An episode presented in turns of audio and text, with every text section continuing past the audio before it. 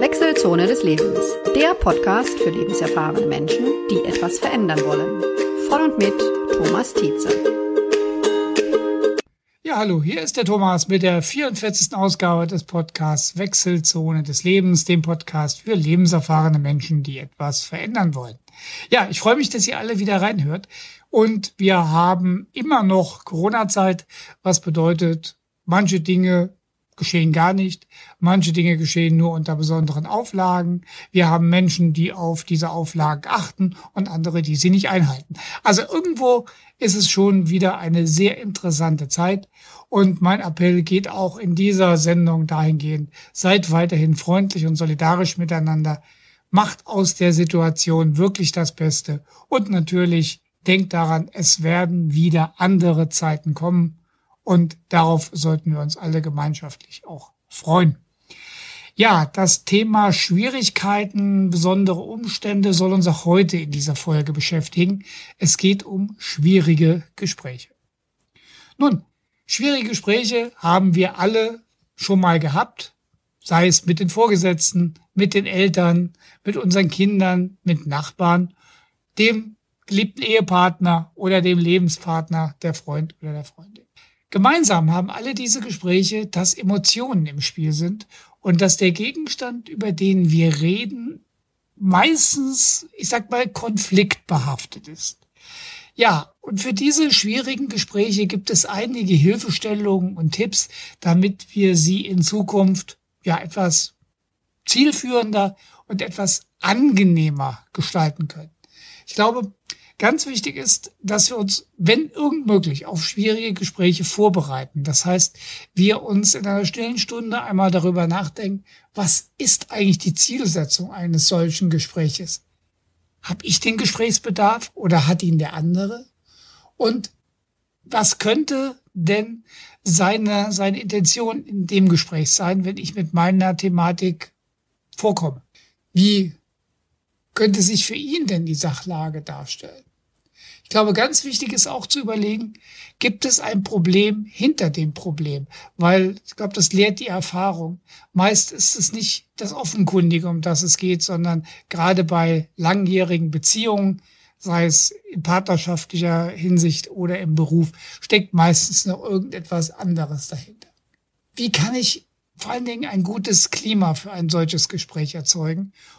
Und hier ist es mir wichtig, einmal auf den Umstand des Ressourcenreichtums zu, zu sprechen zu kommen.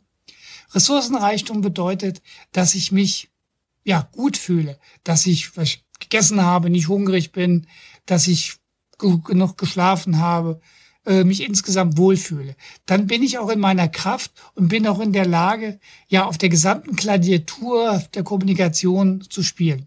Bin ich aber schlapp, müde, habe Kopfschmerzen, bin gereizt, dann wird eine schwierige Situation, ein schwieriges Gespräch nach ganz kurzer Zeit richtig schwierig oder möglicherweise von mir in Zusammenarbeit mit meinem Kommunikationspartner vor die Wand gefahren werden. Das heißt, wenn ihr irgendwie darauf achten könnt, seht zu, dass ihr ressourcenreich in diesen Augenblicken, in diesen Gesprächssituationen seid und schafft damit schon eine sehr positive und gute Ausgangsvoraussetzung. Ich meine, grundsätzlich sollte ich ein positives Klima schaffen, wenn möglich dem anderen Platz und Getränk anbieten und einfach dafür sorgen, dass er auf Augenhöhe und wertschätzend von mir wahrgenommen wird. In dem Moment, wo ich versuche, und das ist gerade für Vorgesetzte, glaube ich, ein ganz wichtiger Punkt, äh, sofort die Hierarchiesituation auch äußerlich darzustellen, ja, da kann ich nicht unbedingt von ausgehen, dass es ein gutes Gespräch werden wird. Ja, in der Vorbereitung ist es auf jeden Fall wichtig zu überlegen, wie sind denn meine Argumentationen? Sind sie denn eigentlich durchgängig stringent, vernünftig, auch für den anderen? Oder werde ich versuchen, hm, mit halbseidenen Dingen durchzukommen? Ein ganz wichtiger Punkt in der Umsetzung ist sicherlich, gerade wenn es mal hoch hergeht, bestimmt in der Sache zu bleiben, aber höflich im Ton. Klar, wir sind alle keine Maschinen. Es wird unter Umständen auch mal laut. Hier ist es ganz wichtig, einmal deutlich zu machen, ja, hier, wir haben eine wir haben ein Problem, wir haben in der, der Sachebene ein Problem auf der Sachebene, aber äh, das muss sich nicht auf unsere Beziehung, wie wir miteinander umgehen, auswirken. übergriffiges Verhalten, äh, und da hoffe ich, dass es in unseren Gesprächen wirklich immer nur verbal der Fall ist, muss ich auf jeden Fall ansprechen und auch sagen, schauen Sie, das hat mich jetzt gerade verletzt oder hier sind Sie jetzt, das war jetzt nicht so die beste Wortwahl. Lassen Sie uns mal wieder auf die sachliche Ebene zurückkommen. Wir wollen doch zu einem guten Ergebnis kommen. Das heißt, ich spreche das Ergebnis an, mache aber auch deutlich, dass ich nicht bereit bin, äh, kritische Situationen in dieser Form zu akzeptieren. Ich bin aber auch gezwungen, meine eigene Emotion zurückzuhalten und nicht auf jeden Angriff sofort mit einem Gegenangriff zu reagieren. Das heißt, auch mal Stille aushalten, auch mal, ist mal den anderen auch mal ausreden zu lassen und sagen, ja, ich habe aufgenommen, was Sie gesagt haben und mir stellt sich die Situation so, da habe ich es hier richtig verstanden, das. Ich denke, der ganz, äh, ein ganz wichtiger Umstand ist hier deutlich zu machen, dass der Gesprächspartner mit Wertschätzung und Respekt von uns angenommen wird. Wichtig ist, dass ein Gespräch nicht im Sande verläuft, sondern dass unsere Zielsetzung schon eine verbindliche Vereinbarung ist. Das muss nicht immer schriftlich sein. Das ist, glaube ich, im allgemeinen Lebenskontext auch eher selten der Fall.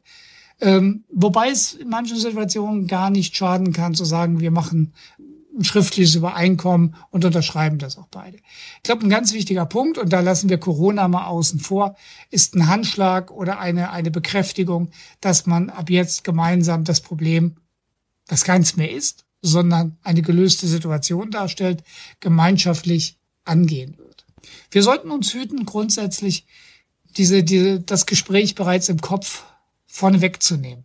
Das führt letztendlich nur darum, dass wir in bestimmten Situationen nicht unmittelbar auf den Gesprächspartner oder die Gesprächspartnerin reagieren, sondern bereits die durchdachte Gesprächssituation äh, versuchen zu bewältigen. Ein gutes Kommunikationstool ist auf jeden Fall immer die Methode des Perspektivenwechsels. Das heißt, setzen Sie sich doch einfach mal auf die andere Seite des Tisches oder betrachten Sie die sozusagen spiegelverkehrt von ihrer eigenen Position. Und ich glaube, das macht manche Situationen auf einmal auch transparenter, wenn ich sie mit den Augen des Gesprächspartners sehe. Sachverhalte, Situationen, aber auch ein Klima stellen sich unter Umständen völlig anders dar, wenn ich es aus der Sicht, aus dem Gefühl des Gegenübers wahrnehme. Das heißt, wo immer es möglich ist, nutzen wir dieses Mittel des Perspektivenwechsels und schauen uns das Ganze einfach mal von der anderen Seite an. Es ist übrigens auch im praktischen Leben durchaus möglich, dass man das im eigenen Büro einmal macht, sich mal auf die andere Seite setzt und sagt, Mensch, wenn ich jetzt hier der Kunde wäre, wenn ich jetzt der unterstellte Mitarbeiter wäre, wie würde ich diese Situation jetzt eigentlich wahrnehmen? Mag doof aussehen, aber es bringt eine ganz erhebliche Anzahl neuer Erkenntnisse. Ja, so viel zu dem schwierigen Thema, schwierige Gespräche. Ich glaube aber, wenn man den einen oder anderen Tipp, wenn man die einen oder anderen Gedanken im Vorfeld oder auch bei der Vorbereitung oder der Durchführung des Gespräches beachtet, können schwierige Gespräche leichter werden und damit auch zu einem zielführenden Ergebnis kommen, was hoffentlich eine Win-Win-Situation für beide Seiten ist. Ja, ich sage herzlichen Dank wieder fürs Zuhören bei dieser Folge. Ja, genießt die Zeit, genießt das Leben. Und ich will schließen mit dem Aha-Spruch der Woche, der heute lautet, man müsste mal wieder einen Mutanfall haben. Ja, ich habe mich nicht versprochen, ich meine wirklich Mutanfall. Das heißt, auch mal Sachen angehen, wo ich so ein bisschen Bammel habe, wo ich sage, hm, weiß nicht, ob das was wird. Einfach machen, tun und ich bin mir sicher, in der Masse der Fälle wird es ein richtig gutes Ergebnis werden. Euch allen eine gute Zeit. Lasst es euch gut gehen. Bleibt auf jeden Fall gesund, freundlich und solidarisch miteinander. Es grüßt euch, euer Thomas.